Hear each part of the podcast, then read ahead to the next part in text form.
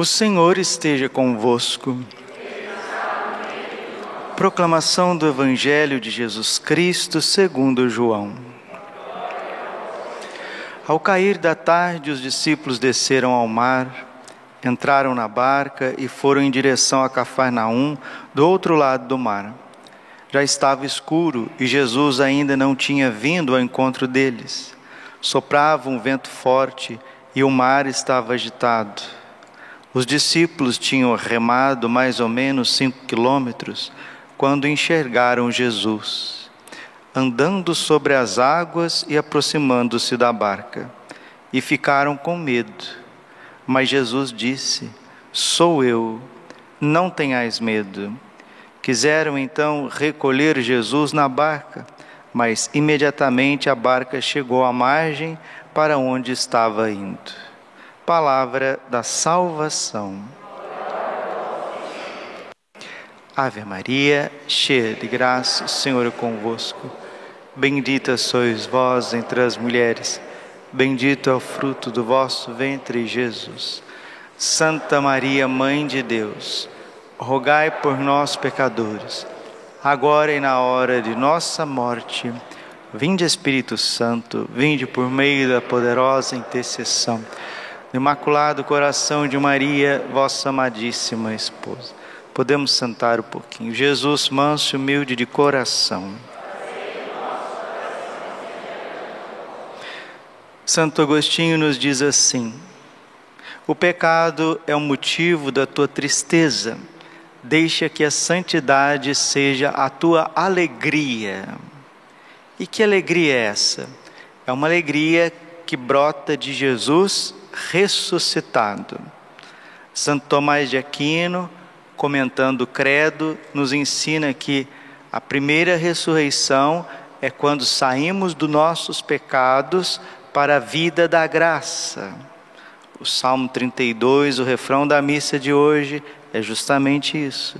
Sobre nós venha, Senhor, a vossa graça, da mesma forma que em vós nós esperamos.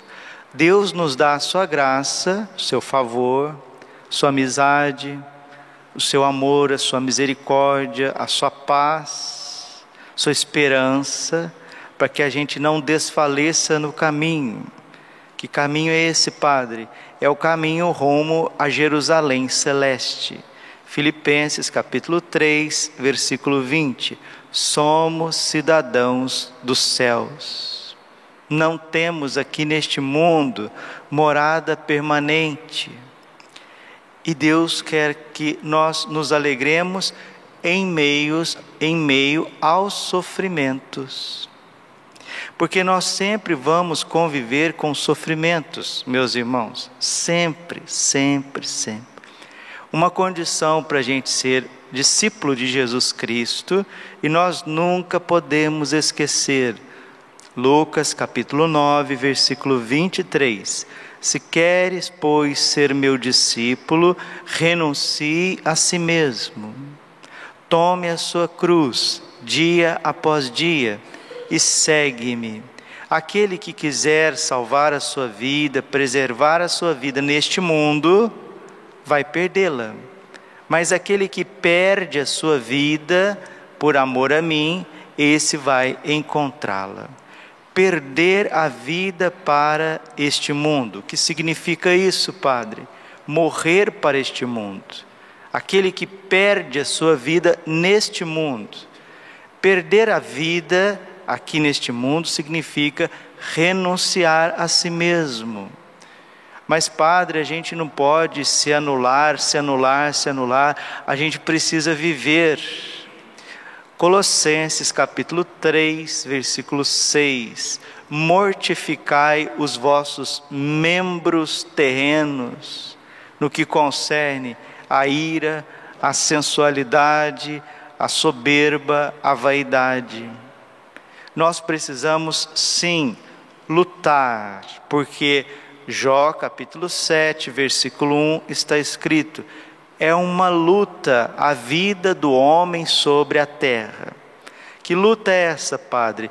É o bom combate da fé. 1 Timóteo capítulo 6, versículo 9.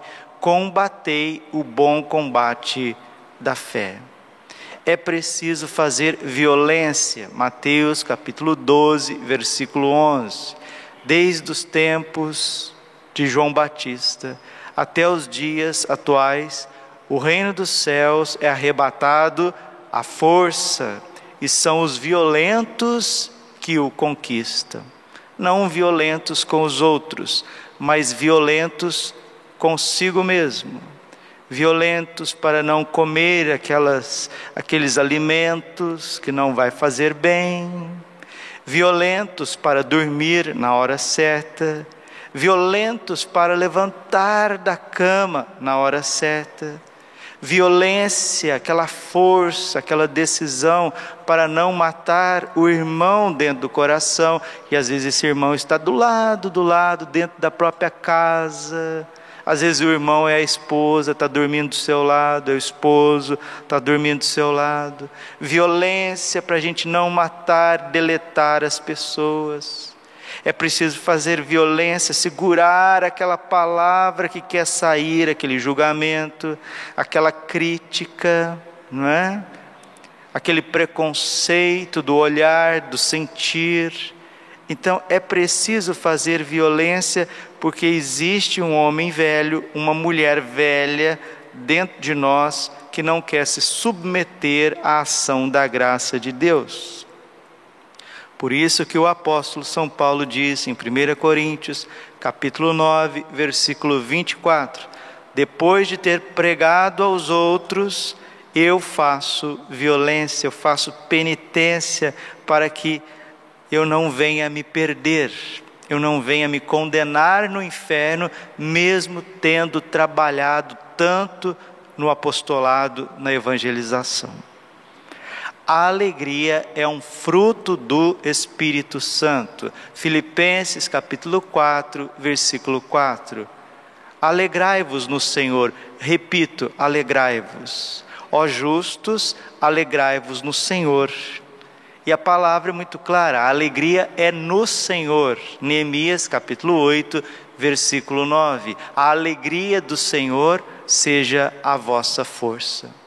Mas essa alegria do Senhor, essa alegria do Senhor, ela brota das chagas de nosso Senhor Jesus Cristo. Um dia Jesus olhou para Santa Gertrude de Helfta e disse para ela: Da mesma forma que você me olha na cruz, é o jeito que eu te olho. Então, se nós nem olhamos para Jesus crucificado, parece que Jesus também fica difícil de olhar para nós. Ou então, se a gente entra na igreja com indiferença, com pressa, talvez também você recebe aquela indiferença, aquela pressa, não porque Jesus é indiferente com você, está com pressa diante da tua vida, não.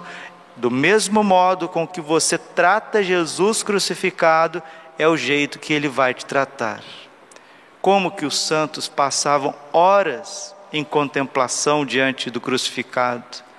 Um dia, Santa Ângela de Folinho, uma santa estigmatizada, estava olhando para Jesus crucificado, contemplando as suas chagas, seu preciosíssimo sangue, e o crucifixo tomou vida e disse para ela: Minha filha, eu não te amei de brincadeira. Jesus pagou um alto preço por nós. A palavra agonia, agon, significa luta. Jesus lutou por ti. Ele teve que triunfar de muitos inimigos pela tua vida, pela tua família, pela tua liberdade, pela nossa liberdade religiosa, pela nossa vida livre, numa pátria livre. Deus conquistou cada um de nós, conquistou as nações com o seu preciosíssimo sangue. Agora nós precisamos adorar esse preciosíssimo sangue no mistério da Eucaristia precisamos deixar com que o Senhor cuide de nós. 1 Pedro, capítulo 5, versículo 5: Lançai sobre ele todas as vossas preocupações, porque ele tem cuidado de vós. E os discípulos no Santo Evangelho, eles estavam com medo, eles estavam com medo. João capítulo 6, versículo 20: Mas Jesus disse: Sou eu não tenhais medo.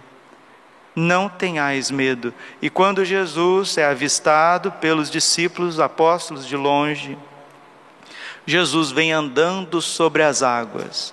As águas na Bíblia significam os problemas, a agitação, as tentações, a instabilidade e as tribulações deste mundo. E quando Jesus vem andando, andando sobre as águas, Ele está dizendo para você que Ele está acima dos seus problemas. Ele está dizendo que está acima dos seus sofrimentos, das tuas dores físicas, emocionais. Ele está acima das perseguições, das injustiças que você sofre. Ele está acima de tudo, porque Ele é vivo e Ele está ressuscitado dentro de nós e na nossa frente, no sacrário.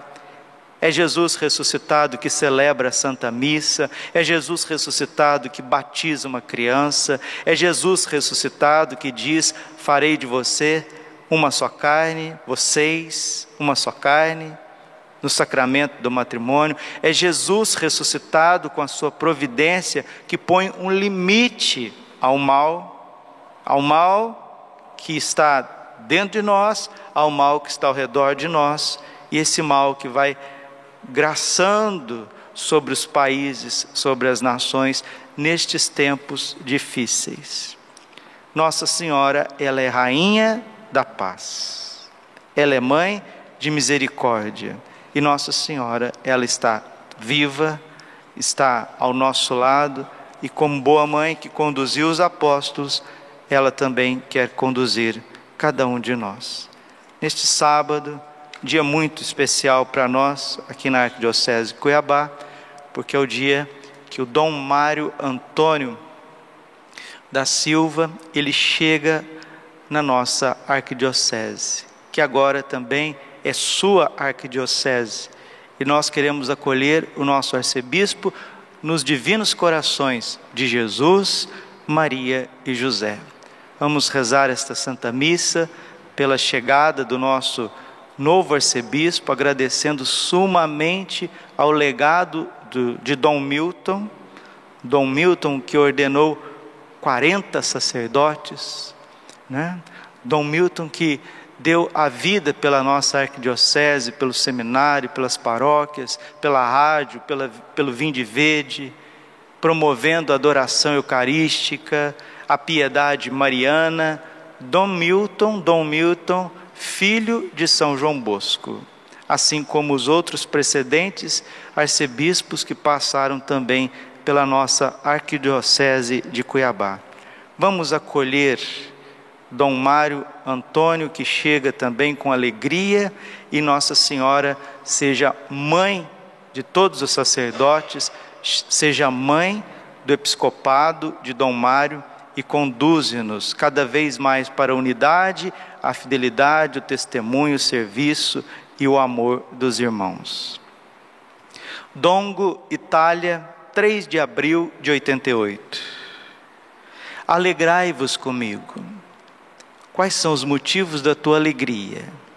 São muitos, mas a gente não consegue enxergar por causa do apego a si mesmo e quanto mais desapegados de nós mesmos, mais alegres, mais leves, mais cheios de entusiasmo.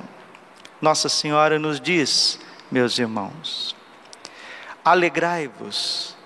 Jesus que trouxe com inefável amor no meu seio virginal e a quem durante nove meses dei carne e sangue para o preparar para o seu nascimento humano, Jesus ressuscitou.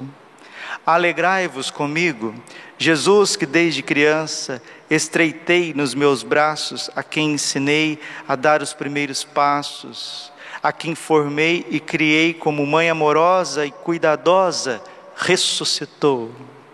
Alegrai-vos comigo, Jesus, que contemplei na sua infância, vi desenvolver-se segundo o ritmo do seu crescimento humano e fazer-se jovem durante a sua adolescência, ressuscitou. Alegrai-vos comigo. Jesus que padeceu a incompreensão, a marginalização, a persistente rejeição das autoridades religiosas, ao mesmo tempo que era cada vez mais acolhido e seguido pelos pequeninos, pelos pobres, pelos doentes e pelos pecadores, ressuscitou. Alegrai-vos comigo, Jesus que foi abandonado pelos seus discípulos, renegado, traído, condenado à morte pelo tribunal religioso, levado diante de Pilatos, flagelado, coroado de espinhos, conduzido ao patíbulo e crucificado, ressuscitou. Alegrai-vos comigo. Jesus, que foi morto na cruz e deposto no sepulcro, ressuscitou. Filhos prediletos, nesta Páscoa, neste dia, alegrai-vos comigo. Participai da alegria inefável que o meu coração imaculado sentiu quando vi diante dos olhos, ainda banhado de lágrimas, o meu filho Jesus no esplendor divino do seu corpo glorioso. Naquele momento, a dor transformou-se em alegria para toda a humanidade. As trevas em luz, a maldade em bondade, o pecado em graça, o ódio em amor, a morte em vida, a justiça em triunfo da misericórdia. Alegrai-vos comigo, filhos prediletos, vivendo comigo o alegre mistério da Páscoa deste ano. Hoje também esta pobre humanidade que ainda está fechada no sepulcro, gelado do pecado, da rejeição de Deus, do ódio, da violência, da guerra, da impureza, da iniquidade, é chamada a sair do seu túmulo de trevas e de morte. Alegrai-vos todos comigo, porque neste dia da sua Páscoa eu vos anuncio que Jesus ressuscitado voltará no esplendor divino da sua majestade e da sua glória. Dom Mário Antônio chega num sábado, dia mariano, e já, e já é celebrado, já é colocado, nomeado e já é cada vez mais celebrado como arcebispo de Cuiabá, na sua posse, na sua missa de posse, no dia 1 de maio, que é o mês mariano, um dia de São José. Como não ver Nossa Senhora e São José acolhendo Dom Mário? Vamos rezar uma Ave Maria pelo nosso arcebispo. Vamos ficar em pé, por favor. E nesse dia de júbilo, nesse dia de alegria, onde nós começamos um tempo novo, agradecendo tudo que foi bom até aqui, fazendo exame de consciência, melhorando o que precisa melhorar, mas vivendo esta página nova que a divina providência, o amor de Deus misericordioso proporciona para cada um de nós. Que Nossa Senhora guarde cada segundo da vida e da missão de Dom Mário entre cada um de nós. Ave Maria, cheia de graça, o Senhor é convosco. Bendita sois vós entre as mulheres, bendito é o fruto do vosso ventre, Jesus. Santa Maria, Mãe de Deus, rogai por nós, pecadores, agora e na hora de nossa morte. Amém. Rogai por nós, Santa Mãe de Deus, para que sejamos dignos das promessas de Cristo. Glorioso São José, rogai por São Santo Antônio e São João Bosco, rogai por nós.